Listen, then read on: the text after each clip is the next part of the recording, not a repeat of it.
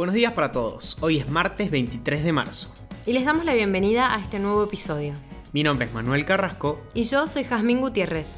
Y esto es Primera Parada, un podcast de Publius Group.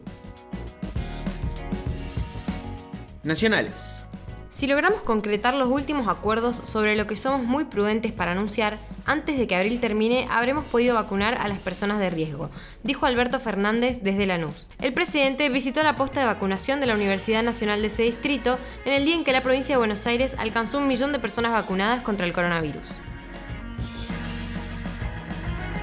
Siguiendo con el tópico de las vacunas y dada la demora de la provisión de las mismas a nivel mundial, Sumada al ritmo lento de vacunación en el país, el presidente Alberto Fernández se refirió a la posibilidad de vacunar con una sola dosis contra el COVID-19.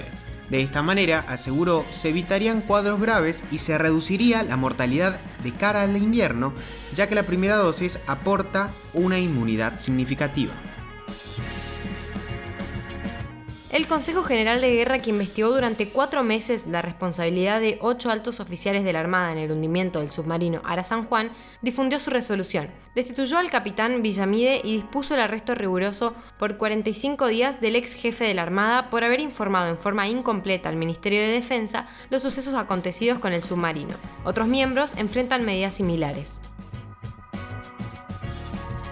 El diario británico Financial Times publicó este lunes una nota en la que postula que la vicepresidenta Cristina Kirchner tiene un dominio evidente en la gestión y un rol cada vez más importante dentro del gobierno de Alberto Fernández. El artículo repasa los últimos eventos sucedidos en el país, entre los que se encuentra el escrache al presidente de la Patagonia, el vacunatorio VIP, los cambios en el gabinete nacional, la renovada ofensiva contra el Poder Judicial y señala el rol preponderante de la expresidenta en la campaña electoral de este año.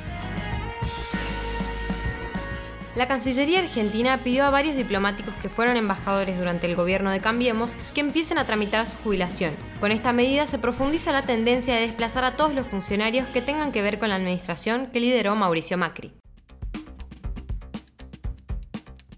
Internacionales. Un informe de la OMS señala que en 2050 una de cada dos personas en el mundo será miope, y se calcula que, debido al actual escenario sanitario, se podrían acelerar estas proyecciones. Los autores del estudio sugieren que al diseñar restricciones de confinamiento en el hogar que impactan en los niños, es importante incorporar estrategias adicionales que puedan prevenir el aumento de la miopía.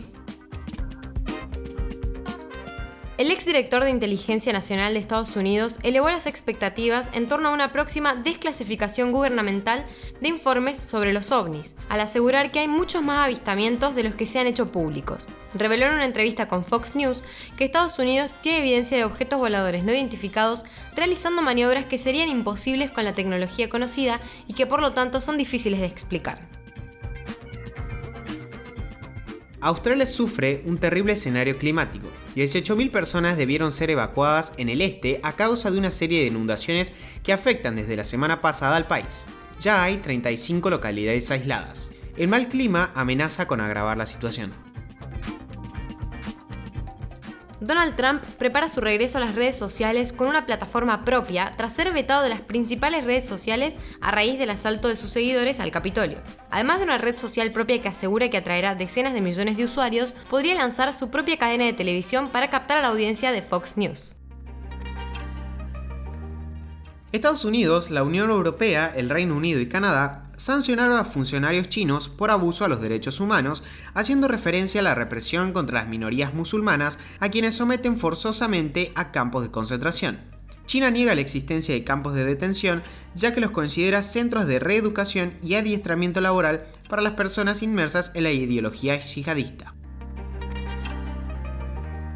Hackearon a un gigante de la informática y piden la cifra más alta de la historia, un grupo de ciberdelincuentes logró ingresar a la red de Acer. Pide 50 millones de dólares a cambio de no divulgar información sensible y publicó algunas imágenes para demostrar que tenía información confidencial de la empresa taiwanesa. Por su parte, Acer decidió no confirmar que se trata de un secuestro de datos, aunque informó en un comunicado que su red fue vulnerada. Ahora sí, los despedimos por hoy. Gracias por escucharnos. Compartí este episodio con tus amigos. Esperamos tus sugerencias en nuestro Instagram, publius.com.ar o en nuestro Twitter, publius-group. Los esperamos mañana en un próximo episodio de Primera Parada. Que tengan un muy buen día.